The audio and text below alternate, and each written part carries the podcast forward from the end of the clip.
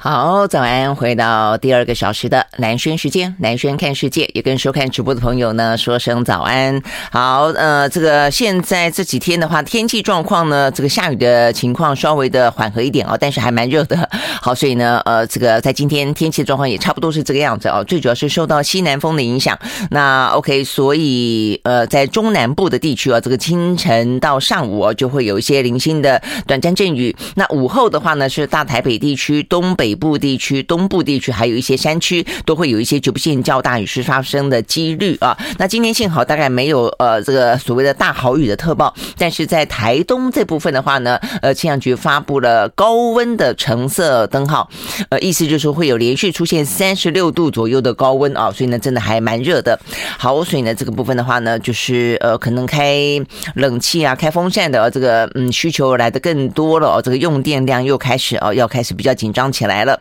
好，那但是呢，呃，除了今天啊这个状况之外，未来这几天的话呢，呃，梅雨锋面啊，这个滞留锋又要再出现了哦，所以呢，礼拜四哦，等明天开始，一直到礼拜天，呃，的端午节假期，大概在北部的海面上面呢，都会有这个滞留锋面的影响。那另外的话呢，再加上西南季风持续的影响啊，所以呢，未来这几天的雨势哦，可能会在比自己呃过去这一两天，包括今天在内的空档来的呢更加的明显一点。好，所以呢，大概来说是这个样子。那所以今天出门的。的时候呢，还是要注意的，就是呃，带个雨具可能比较保险一点。是在午后的时候呢会下雨，但重点在于说呢会很热啊，所以呢顺便也可以防防。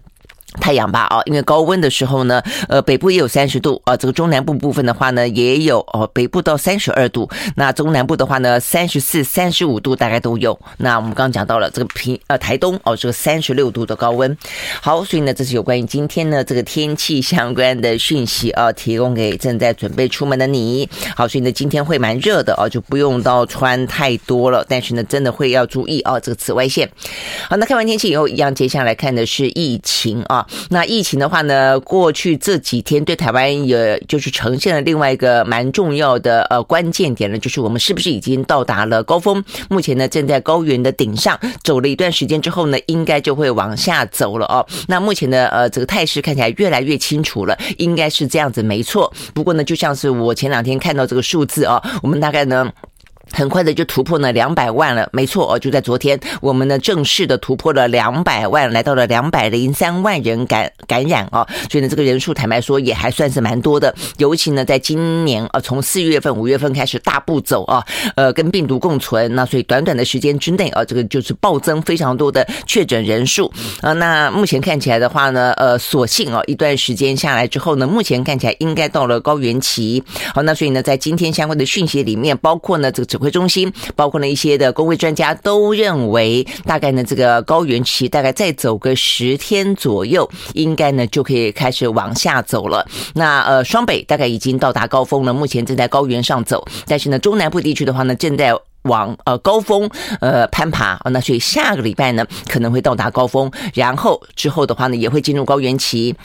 好，所以我们看得到的蛮明显的哦，这个呃，先前的话呢，新北市因为是比较多哦，它曾经有逼近过两万，但是已经连续几天大概都是一万三、一万四哦，所以它就是比较有降下来一些。但中南部地区的话呢，是在过去这几天破万的城市呢，呃，包括呃这个像是高雄，包括像台中，呃，已经连续几天了啊，所以呢，目前如果看破万的国家的话，呃的城市的话，大概来说就是新北、台中跟高雄。好，那所以呢，这个部分的话呢，是中南部的朋友要稍微注意的哦。好，那所以未来这。几天的话呢，中南部的呃状况可能还会再往上走一段时间。那呃一起的话呢，整个台湾来看的话呢，就大概经过十天啊，这个公卫专家的说说法是这样子。那不管啊谁的估算，大概来说七月份啊，这个台湾呢大概呢呃往下走，然后到一个相对来说比较稳定的状况，可以考虑解封。大概来说的话是在七月份。好，所以呢这个说起来就是一个月，大家呢呃在这个提高警觉，为自己为家人。呃，这个再撑一个月啊，好，所以呢，这个大概来说是这个样子。好，那如果说呢，这一波的疫情呢，呃，从四月份开始走，走到呃六七月啊，其实也不算短的时间了啊。但是总之啊，我们在呃最高峰目前看起来的话呢，是一度到九万了啊。那大部分就是在七八万这样的一个状况，每天单日新增。其实在一个高原期，呃，就目前整体来看的啊，这个嗯，包括中重症跟致死率来看，还算是啊，这个嗯，比起国际来说，并没有太多哦。所以呢，昨天陈总也特别这样的说明啊，但是我们也不断的强调，就是说，呃，你怎么样的叫做多哦？就是只要是有哦，其实每一个家庭来说都是觉得呢，呃，就非常的心痛，非常的担忧的哦。那尤其是呢，嗯，就整个平均来看，虽然不算。很多啊，这个昨天的陈总再次的说明了一些相关的数字啊，包括说，呃，到目前为止就总体来看的话啊，我们大概是死亡率是万分之接近五万分之五，那南韩的话呢是万分之呃大概是二十二吧啊，这个呃这个日本是万分之三。嗯，万分之三啊，三点七。那香港是万分之十啊，纽西兰的话呢是万分之十五啊，等等。这个是他在讲 Omicron 期间，Omicron 期间啊，他是用十万来计算。那我们刚刚是讲万，但是总而言之啊，目前看起来的话呢，就这样这个。整个拉长来看的话呢，虽然并没有太超过哦，但是呢这几天的致死率呢确实是高的啊。那昨天的话呢，所幸是降到呃这个一百以下，昨天是九十个人，昨天中重症也比较少一点，一百九十个人。好，所以呢这几天的哦这个致死率、死亡率是来得高的，所以这部分呢是为什么公卫专家不断的担心的哦。所以到到现在为止的话呢，当然呃有关于呢这个呃确快筛阳性及确诊，马上就可以呃给予投药啊这件事情是有助于啊很快。快的能够去判断这一些呢高风险的族群，尤其是长辈啊，尽快的呢不要错失这样的给给药的啊黄金的这个三到五天，呃，应该可以让这个情形稍微的缓和啊，所以呢这个。九十例也很可能是因为这样子的一个呃政策实施之后啊的效果，因为这个政策也不过才实施几天而已嘛啊，所以呢虽然来得慢，但是呢也还算是确实是有效的啊。好，那所以呢未来是不是可以啊？因为这样的状况能够有效的降低啊呃这些天来的这个致死率，我想是大家最关心的。那因为不只是投药的快慢而已啊，到这两天我看到还有专家在提醒，包括诊断的快慢也很重要啊。因为呢你就算投药，目前第一个说药够，第二个的话这段。段时间药也慢慢的发到了更多的一些呢医院跟一些相关的药局了。好，但是重点在于说，医生给药的时候，如果给的比较迟疑，呃，那这个迟疑可能不只是他自己迟疑，担心说啊这个药很贵，一剂两万块呀，一套一套两万块，那所以他可能万一呃诊断的给给错了，万一呢这个中央不合可之后是诊所要赔的哦，那所以这个部分呢这几天已经有。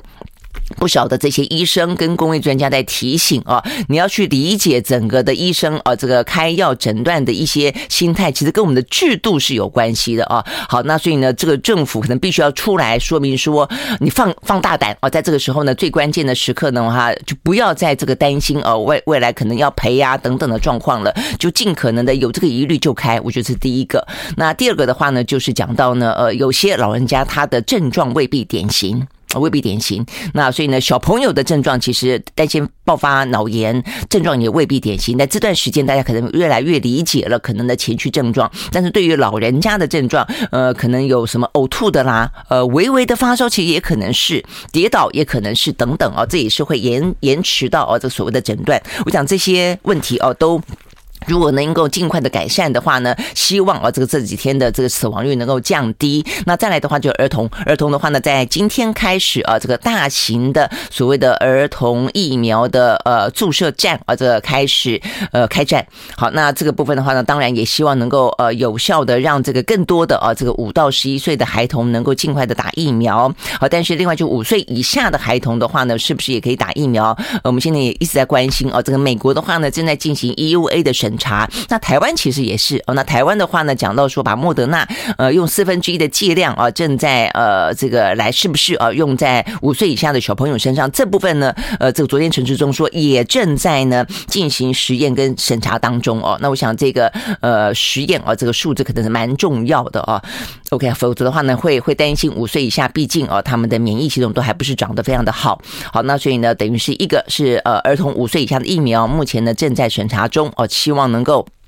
呃，及时的赶上，再一个就是五到十一岁的这部分的话呢，今天开始打疫苗，好，所以呢也都希望啊这个部分呢，呃长辈的部分啊小朋友的部分呢，能够尽快的啊让他上轨道啊，该做的一些措施尽快的啊这个做好修正啊，让这个死亡率能够降低。如果这样子的话，那再加上十天之后，OK 慢慢慢慢的脱离高原期，呃，那听起来真的是让大家觉得可能啊可以比较心情放松一点了。好，但是呢，呃，就这个儿童的疫苗的。施打部分的话呢，其实在呃中央呃昨天前天前天宣布吧啊，那这个昨天呢被地方骂翻了啊。这个原因在于不是说大规模的不好，而是说你说的太慢，而且说的太急，说了以后呢隔一两天就要实施，哇，搞得这个地方呢人仰马翻啊。因为现在的话呢，不是儿童疫苗不够，而且呢地方上面也开始在往这个各个诊所啦啊，这个跟一些施打的方向去配送了啊。那所以呢，现在中央呢突然之间说。说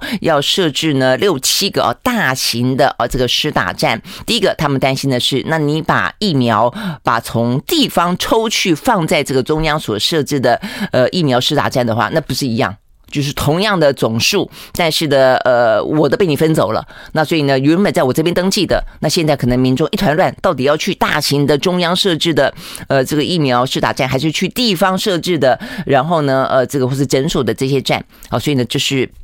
地方上面啊，抱怨的地方就是说，第一个你会让整个的疫苗的配置啊，这个出现问题；第二个的话呢，你突然之间说要做呃这个呃这个疫苗的呃施打站，那人的一些相关的配置啊，呃也可能会出现一些问题哦，就是搞得人仰马翻就是了啦啊。那所以呢，这些部分的话呢，所以昨天其实柯文哲话讲的还蛮蛮重的啊，他说呢，这是一个白痴的命令啊，这个政府好大喜功啊，是会影响到原本应该要有的。啊，那呃，甚至还包括说，如果说你那边啊，这个说，因为一开始是说随到随打，那所以你就担心说，呃，是不是那很多民众就好，那我这边不打了，我去你那个地方打，那所以原本的诊所也会搞得啊，这个人仰马翻啊，必须要进行善后等等啦哦。好，所以呢，担心学校被抽单，诊所被抽单，然后呢，担心疫苗被被被。呃，分配走哦，我想这都是这一两天呃地方上的反弹啊。那我想，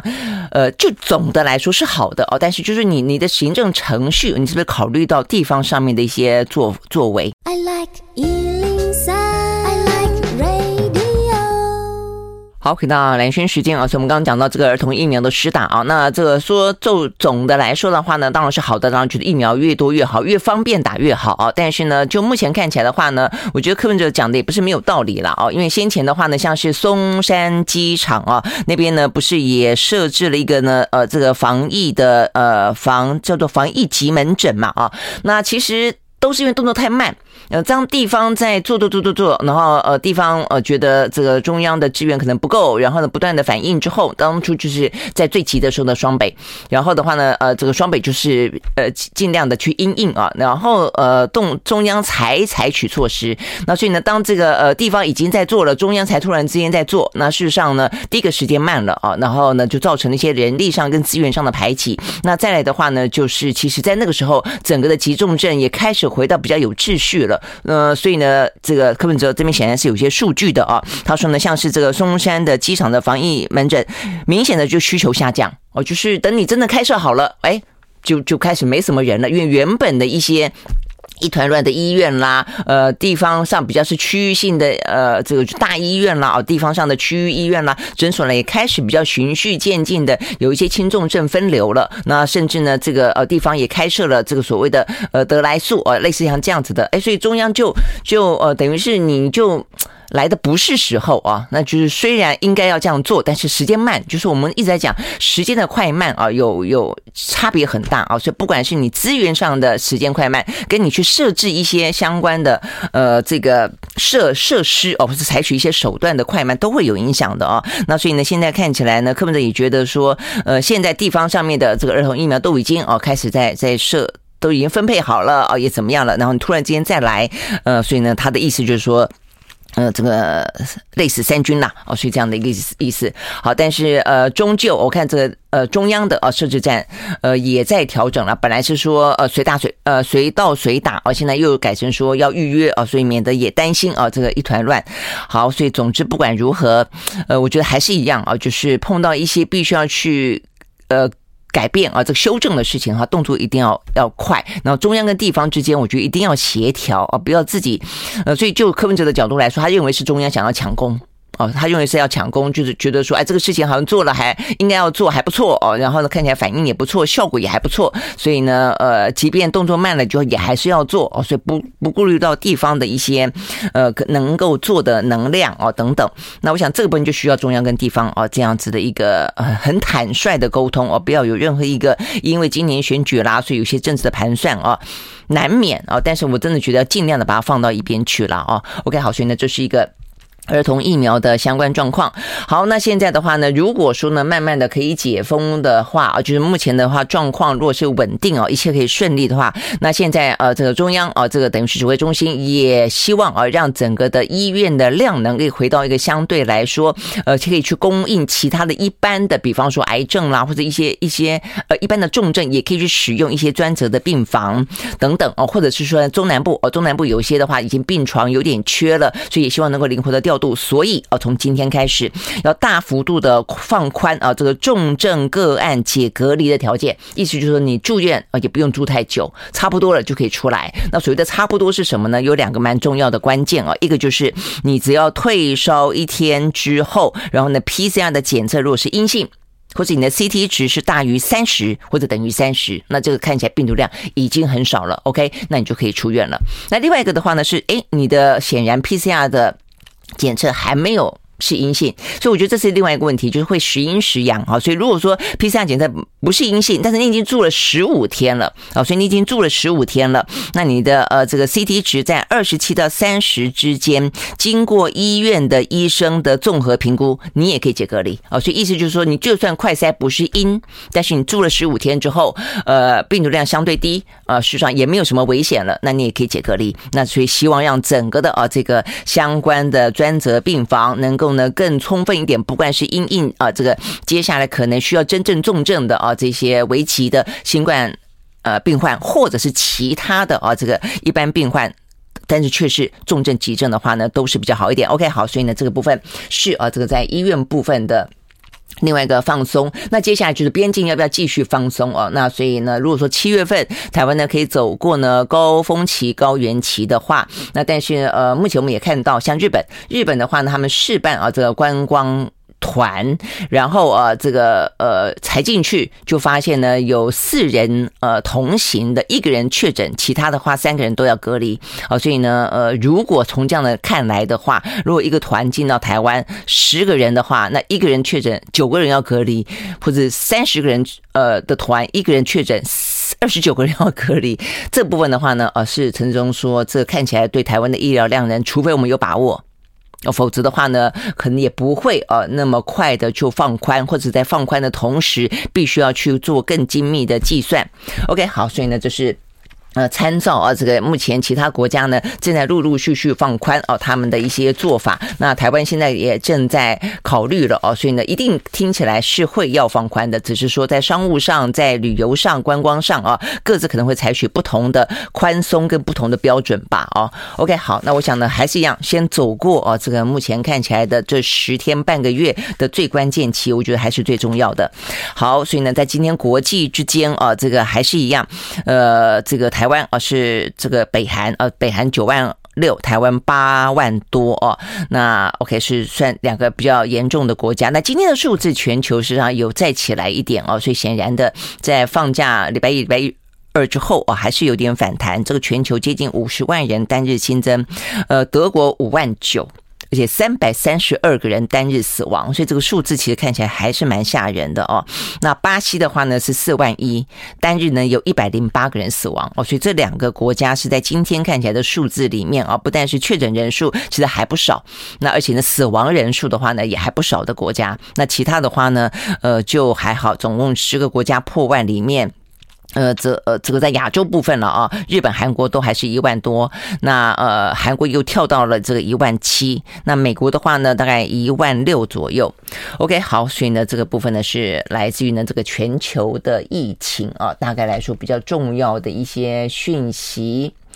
好，那看完这些相关的讯息之后啊，那我们来看看呢，呃，这个欧哦，这个看一下这个中国大陆，中国大陆的话，因为它这个疫情的部分哦，怎么做其实都会影响到全球啊，包括呢一些两岸呢或者产业链的部分哦。那现在看起来他们真的是加速哦，这个复苏经济，持续的呢这个推出更多的一些呃可能要救经济的方案。那所以呢，昨天啊，这个在李克强先前召集了呃这个稳大盘的会议之后啊，他们国务院呢。公布了六个方面，总共三十三项的具体措施，呃，包括了要加大减税的措施，包括要继续补贴，呃，包括希望能够呃要求各地要增加呢汽车跟家电的大宗消费啊，来稳住第二季的经济。呃，这个汽车真的是很明显，如果大家还记得的话呢，先前上海在封控时期，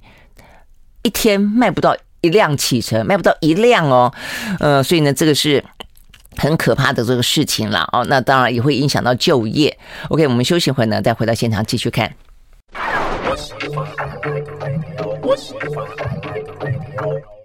好，回到蓝轩时间啊，是我们刚刚讲到的这个中国大陆啊，这个相关的一些呢，要刺激经济的做法啊。刚才讲呢，呃，这个所谓的汽车销售挂零还不止一天啊，四月份整个月份呢，上海都是挂零啊，所以呢，现在呢，就希望能够力拼啊，这个增加呢汽车跟家电的消费啊。这怎么力拼啊？那要不然，除非就是寄出优惠哦，打折或什么怎什么样子的哦，这个给你增加更多的一些呃车配啊等等的啊。总而言之哦，他们就是要尽量的这样的去做，然后扩大呢贷款的纾困。那当中的话，还包括两岸直航哦，说这个两岸直航的相关业务啊，呃，从事这方面的业务的。这些呃业者哦可以免征增值税，还有呢这个企业的所得税。OK 好，那所以呢呃就是尽量拼了啦啊。那呃在这一两天，其实，在呃上海大概算是慢慢慢慢的复工啦、复市啊，哦大概也差不多一个多礼拜、一两个礼拜了啊。所以在五月份的时候看起来的话，数字呢其实有明显的出现一些回升，只是说呢这个回升的力道还不是那么够了啊。那这个是五月份他们昨天呢公布了最新的啊这个制造。业跟非制造业啊，这个相关的 PMI PMI 的数字。好，我们看到这个五月份啊，这个在嗯采购经理人指数制造业的部分，呃，比起呢上个月啊，这个增加了百分之二点二，到达了四十九点六啊，那还是低于五十的荣枯值啊，但在至但是至少啊有这个有上升。那再来的话呢，呃，这个非制造业也就比较倾向于服务业的这些活动的指数是四十七。点八啊，也比先前的呃四十一点九哦，算是比较大幅度的回升，但是也还是在荣枯值以下了哦。好，那所以呢，这个部分呢看得出来。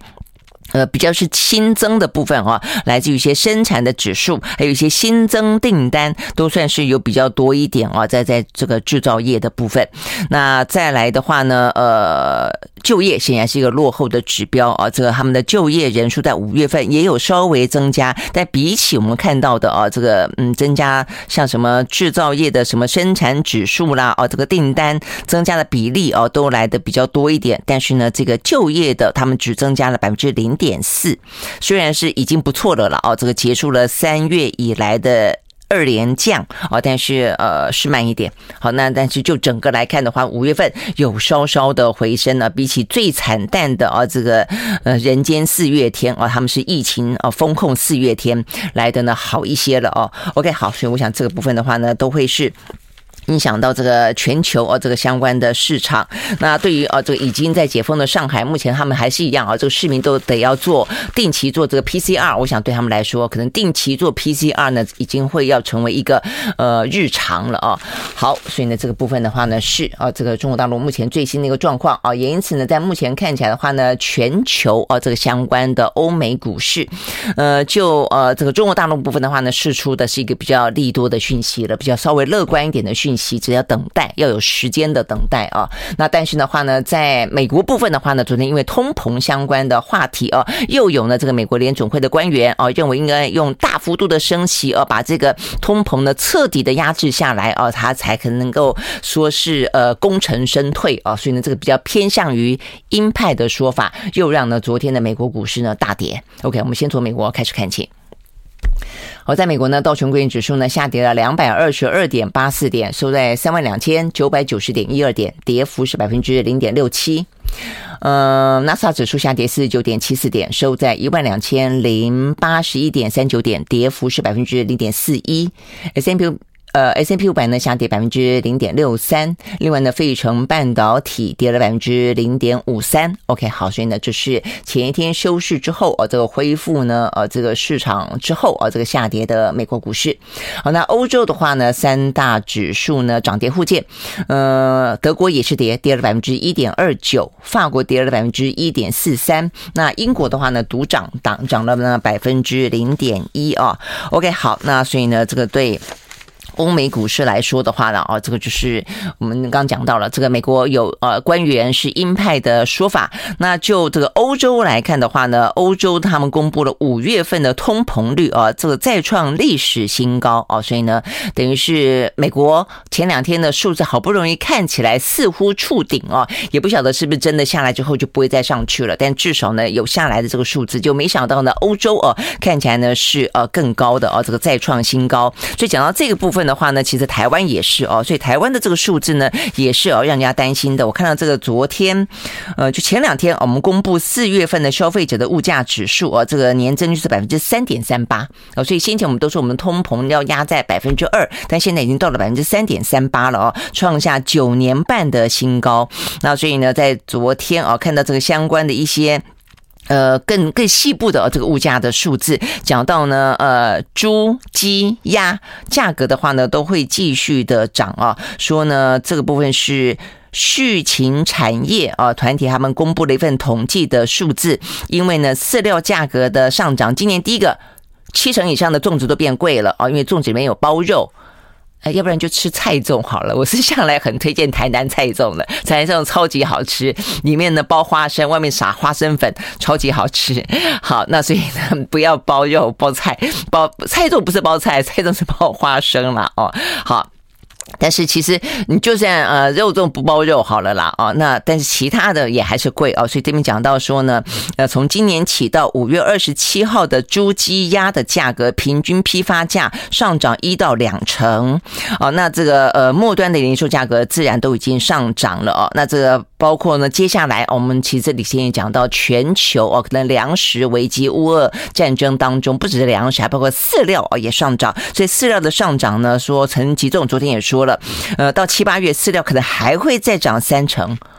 哇！如果饲料还要再涨涨三成的话，那这个呃，等于是生产端的呃成本垫高，呃，在这个零售端的价格应该也会再往上走哦。那确实是哦，因为到去年到今年为止，玉米啦、黄豆啦这些饲呃饲料的价格确实都是涨。那除了这个饲料上涨之外哦，我看这个畜禽产业。他们还讲了另外一个呢，呃，可能大家也没有特别注意到的一个关键的因素，那就是没有人。为什么没有人？因为都确诊。啊，所以呢，在这一波的啊这个呃疫情高峰底下，其实各行各业里面有些啊这个确实它确诊的比例呢，都比我们现在讲到的平均什么呃说是到差不多百分之十五或者百分之像双北是说百到百分之二十啊，但有些产业的话呢是更多的啊，像我昨天还是跟朋友他们在做这个营建啊这个室内装潢。他们公班确诊的好多哦，这个都都不叫做百分之二十了，可能搞不好一半都有哦，所以很多都必须要停摆。我觉得可能是这个接触哦，这个就是，而且那样子也戴不住口罩哦，所以这边讲到说呢，屠宰场、冷冻场、肉品市场呢，都很多人确诊。I like 好，回到蓝轩时间啊，我们刚刚讲到的呢，是一个通膨的状况啊。那通膨的状况的话呢，美国啊稍微的回落一点啊，但是呢，欧洲飙到了新高。欧洲这个物价指数的飙高啊，实在是也蛮吓人的啊，这百分之八点一哎哦，所以呢，这个数字的话呢，难怪啊，这个呃欧洲股市呢，呃看起来这个数字一出来之后呢，就是下跌。那么刚刚讲到台湾的话呢，是三点多哦。那事实上呢，呃很多的呃这个去买菜，嗯，就是就知道，不管是家庭主妇还是家庭主妇哦，都会很有感觉。那尤其我们刚刚讲到这个粽子哦，这个价格也涨。那现在目前的话呢，一方面呢是呃这个嗯价格涨，饲料涨。那现在因为缺人哦，所以人力成本也涨哦。所以呢，这个目前的状况啊，说是呢肉品价格上扬的原因之一啊等等。好，所以呢这个状况看起来不会是一时半半刻哦就可以解决的。嗯，一个就是疫情了啊，疫情可能涉及到人的问题。那再来一个就是俄乌战争了啊，这个俄乌战争可能涉及到粮食跟呃这个饲料的问题等等都是。好，那因为这样的关系啊，这个。欧洲有欧洲的他们的烦恼跟办法啊，那对对美国来说的话呢，呃，这个拜登他在今天啊，这个要采取的措施就是他要跟这个联准会的主席鲍尔见面，要共同讨论呢，到底要怎么样抗通膨。不坦白说啦，我觉得呃，其实对任何一个国家来说，这个联准会啦、央行啦，都是一个独立单位哦，也是非常的专业。呃，对拜登来说要去见。鲍尔啊，其实只是一个象征性的意义吧。我在想说，就代表说他对于呃这个目前的物价飞涨啊，这个通膨的压力这么的大，他是感同身受的啊。因为呢，到目前为止的话呢，呃，任何一个民调做到有关于呢民主党在十二月份的期中选举以及拜登哦他的施政表现当中，物价飞涨、通膨哦这个压力很大，都是他的施政当中最致命的一一项哦。所以对他来说，他可能必须要表现出来，他对这件事情呢是呃有所做。作为的呃是关心的啊，那否则的话呢，一般其实呢都不会乐见啊用总统之姿啊，就是国家领导人去干涉啊这些呢应该要独立运作的呃这些委员会啊，像先前川普在的时候，一天到晚的指着叶伦的鼻子骂啊，觉得啊你应该要升息，你一定要降息，你要怎么样，你要怎么样？其实呢，呃，其实导致了非常多的批评啊，事实上也代表他不尊重哦这个真正的专业。好，那但是呢，呃，现在看起来美国的通膨哦确实。呃，压力，尤其在政治上的压力非常大，哦，所以呢，拜登即将在今天稍晚啊，要跟这个鲍尔呃举行会议。那至于呃会谈到什么样的一个状况啊？呃，我觉得是政治的意义来的比较大了啊。那 OK，所以呢，这个部分是讲到解决通膨，哦，目前看起来是全球的问题啊。好，那这个全球的问题，但是呢，就呃油价来说的话呢，呃，在今天看起来呢，稍微的呃有所舒缓。呃，最主要。的原因啊，事实上是欧盟啊，欧盟的话呢，我们昨天就讲到了，他们对俄罗斯啊石油禁运呢达成了共识啊，这三分之二的这个石油呢先要禁运，那希望呢在年底之前可以达到呢禁运百分之九十。好，那你会说，哎，那这个听起来的话呢，呃，这个禁运其实应该会打击还蛮大的，那怎么油价呢会反而哦是好消息呢？那原因在于说呢，呃，他们就是第一个。呃，这个欧洲要对于哦，这个俄罗斯的石油禁运是已经知道的，是并不是一个新闻啊，而是但是呢，在重重点在于说呢，在昨天啊，我们在谈哦有关于呢欧盟的决定的过程当中，他们中间有更多的一些妥协，就是让匈牙利等国哦，他们呢可以拥有更多的豁免权啊，所以呢，在这样的一个消息出来之后哦，这个油价基本上在昨天是上扬的啊。好，那呃，这个在纽约部分涨了百分之零点四，收在每一桶一百一十四点六六七块钱美金，呃，伦敦布兰特原油上涨百分之一，哦，收在每一桶一百二十二点八四块钱美金，哦，所以对对于呃这个原石油的业者来说的话呢，呃是好消息了啊，但是对于消费者来说当然未必。那昨天的状况是这样子，我就说，呃，在呃。这个匈牙利不断的啊，这个跟呃欧盟之间呢有不断的一些磋商啦，啊一些叫价啦，啊意思说他们真的是没办法哦。如果你要我这个两年之内啦，啊这半年之内呢做到多少啊，这个几乎是完全不依赖，真的没办法啊。所以呢，最后昨天终究的妥协方案是，呃，在匈牙利，它只要是一依赖陆地上的管线去输送呢，这个相关的石油的呢，就不再呢呃要求半年之内必须要禁运这样。这样的限制范围之内，他们只限制海上的。那实际上，对于匈牙利来说的话呢，大部分都是来自于陆地上跟这个俄罗斯的呃这个管线嘛，所以他们就因此啊，这个压力舒缓许多。好，所以呢，大致来说就是这样的。他们透过的是叫做德鲁斯巴呃输油管线啊，来来进行输送。所以等于是不只是匈牙利了，包括呢像是斯洛伐克啦，包括捷克啦，都是哦透过这个管线呢来使用哦这个俄罗斯的石油的哦。那所以因此呢，这个部分暂时不在呢禁运之列，就让呢这样的一个协议啊，这个在欧洲呢更能够去达成。OK，好，所以呢，就是目前呢这个欧盟哦，他们呢。不断妥协啊，讨论之后呢，最终哦所达成的协议啊，就是第一个在时间点上是有一些呃不同的啊这个阶段宽带的啊，那再来一个就是针对陆上跟海上啊也有不同的一些呃这个禁运的呃这个要求哦，所以呢让整个的欧盟可以达成这样的共识。OK，好，那所以就整体来说的话呢，对于。呃，原油的价格到底是接下来会更加的飙升啊，还是会呃因此而回落？那有更多更复杂的啊，不管是地缘政治啦，不管是战争啦，哦，不管是呃这个其他的一些嗯可能的呃这个变数啊，所以总之这部分还要再观察啊，甚至会不断的起起伏伏啊，这个走势可能会还蛮分歧的。OK，好，所以呢这些是跟啊这个今天油价啊这个相关的消息。好，那。那除了这个之外的话呢，大家可能也会关心到这个我们的呃台币啊，最近这两天哇升的很很很厉害啊！昨天呢已经升到连我朋友不太注意这个的都会跟我说，哎，你要不要赶快去买个美金哈？因为现在台币看起来呢这个气势如虹啊，但是呢也不过呃才这个即将要呃往。二十九块钱的整数关卡敲进呢，央行就已经快要受不了了，要主升台币啊。那因为呢，其实嗯，怎么讲，就是你台币啊，就是。大好买东西嘛，好买东西的话呢，就就有利于进口，但是呢，就未必有利于出口。那先前的话呢，台湾都是很很很照顾出口了哦，所以呢，这个进口哀哀叫。但是呢，现在进口的话呢，目前看起来状况还不错，但是呃，这看起来当然势头啊，事实上是力道啊，这个是还蛮蛮猛的，有点太猛了哦。那所以呢，这个央行目前打算主升。OK，好，所以呢，这个部分的话呢，讲到说。呃，这个央行啊，并不乐见呢，这个台币的汇率涨势过猛，呃，所以打算呢出口调节，力守二十九块钱的关卡。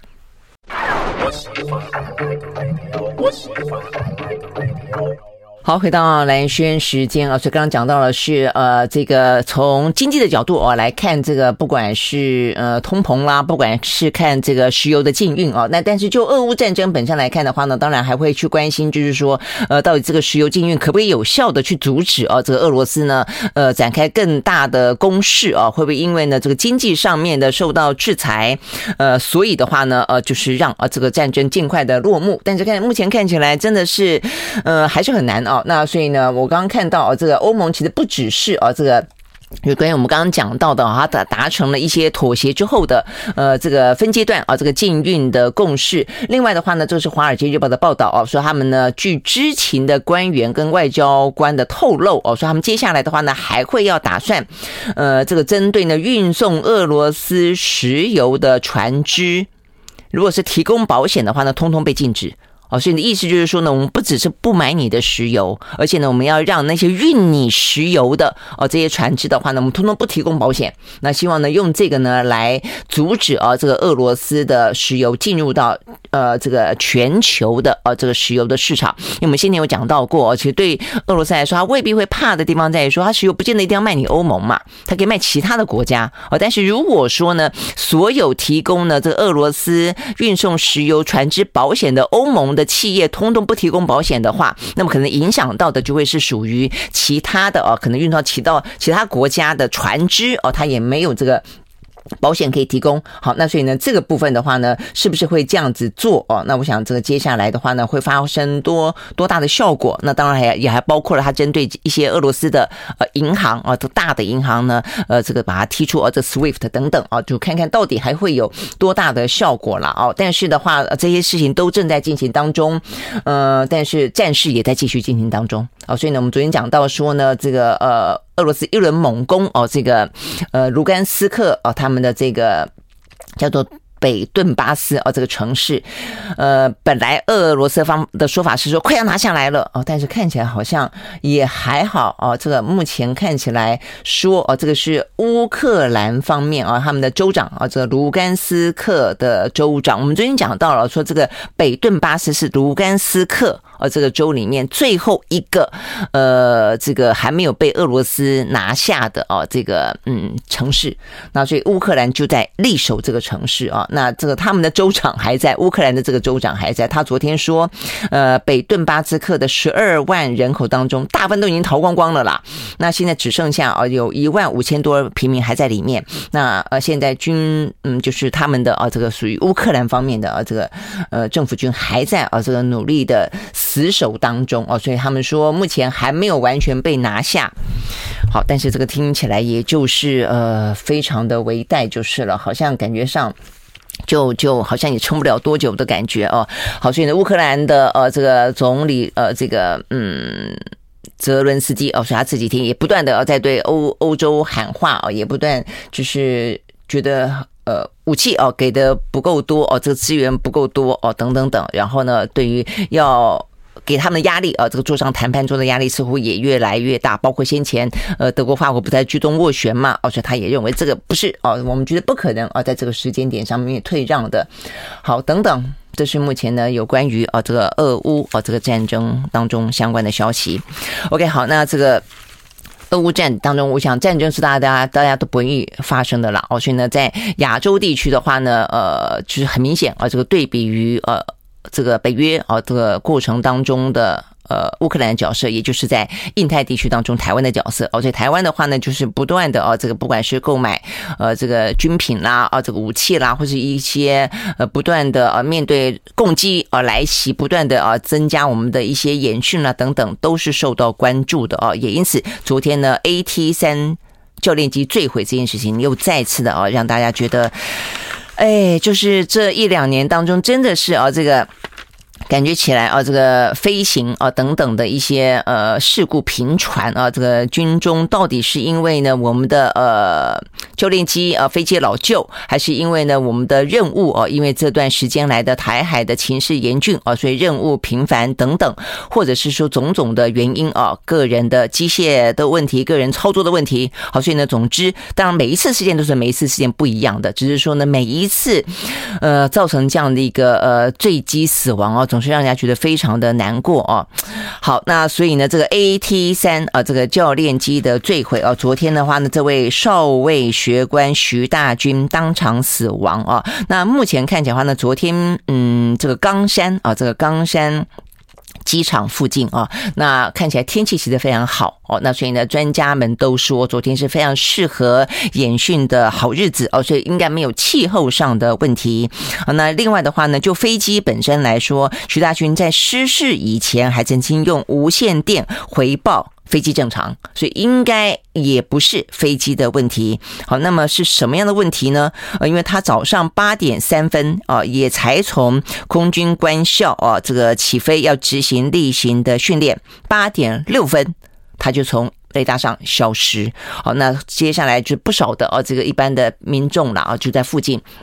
就听到轰然的巨响啊，甚至有人看到啊，这个直接坠机的画面啊，都觉得惨不忍睹啊。好，所以呢，这部分的话呢，坠机的原因，那我看到啊，这个他们就是呃有媒体访问啊，这个等于是前空军司令啦，也就是呃空军官校的前校长这个张延廷啊，这个将军，他分析说，通常来说，当然还要去做鉴定，但是因为呢，这个教练机没有黑盒子了啊，所以只能够透过残骸去做分析，还有一点时间。哦，但他说，就他哦所理解到了大概几大原因：第一个天后，第二个机龄老旧，第三个呢是呃学官的经验哦。所以昨天如果排除了天后，那这个机龄老旧到底是不是要是残骸再去做判定？他认为这个学官的经验比较资浅哦，可能也是一个原因哦。因为呢，这位徐大军他是第二次进行呢，呃，等于是他自己一个人。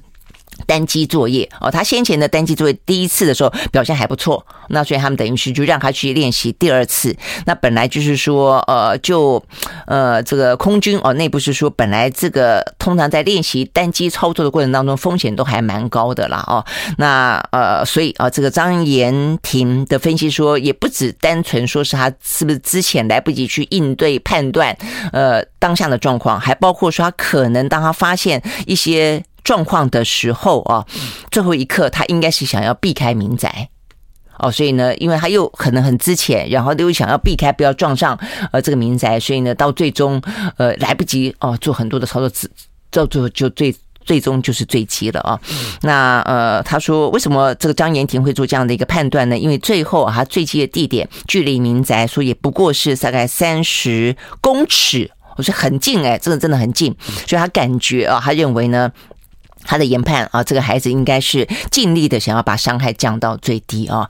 好，所以这也又是一个呢，呃，怀有嗯这个飞行梦的一个呃大大男孩哦。那所以所以就是就是很遗憾。好，那所以到底飞机老旧会不会是是不是一个问题哦？那在昨天看起来不少的啊，包括张延廷，包括其他的一些呃飞官啊，都认为我们这个 AT 教练机机龄接近三四十年了，呃，比这个学官的年纪更大哦。可可靠度度也很低，稳定度也越来越差哦，所以呢，呃，如果我们现在有那么大的一个呃飞行的训练哦，跟需要能够去栽培更多的这些飞行的人才，你却又用那么老旧的呃教练机啊，他说呢，张燕婷说哦，我们空军今年已经发生了三起失事意外了，换算起来每十万小时的失事率是美军的十倍哦，所以呢，这是一个警讯啊，所以呢，能够。尽快的哦，让一个叫做“永英号”的高级教练机来登场哦，来作为这个呃军官的培训，他认为是更好的。哦我觉得有道理了哦。那再来的话，就是我看了这个训，就是总总是每次都要致哀啊。那所以呢，蔡英文呃总统昨天又说啊，表达哀悼。这就很像美国这个枪击不断的发生，勇士队的教练气得拍桌，我们只能够默哀吗？没有更好的方法吗？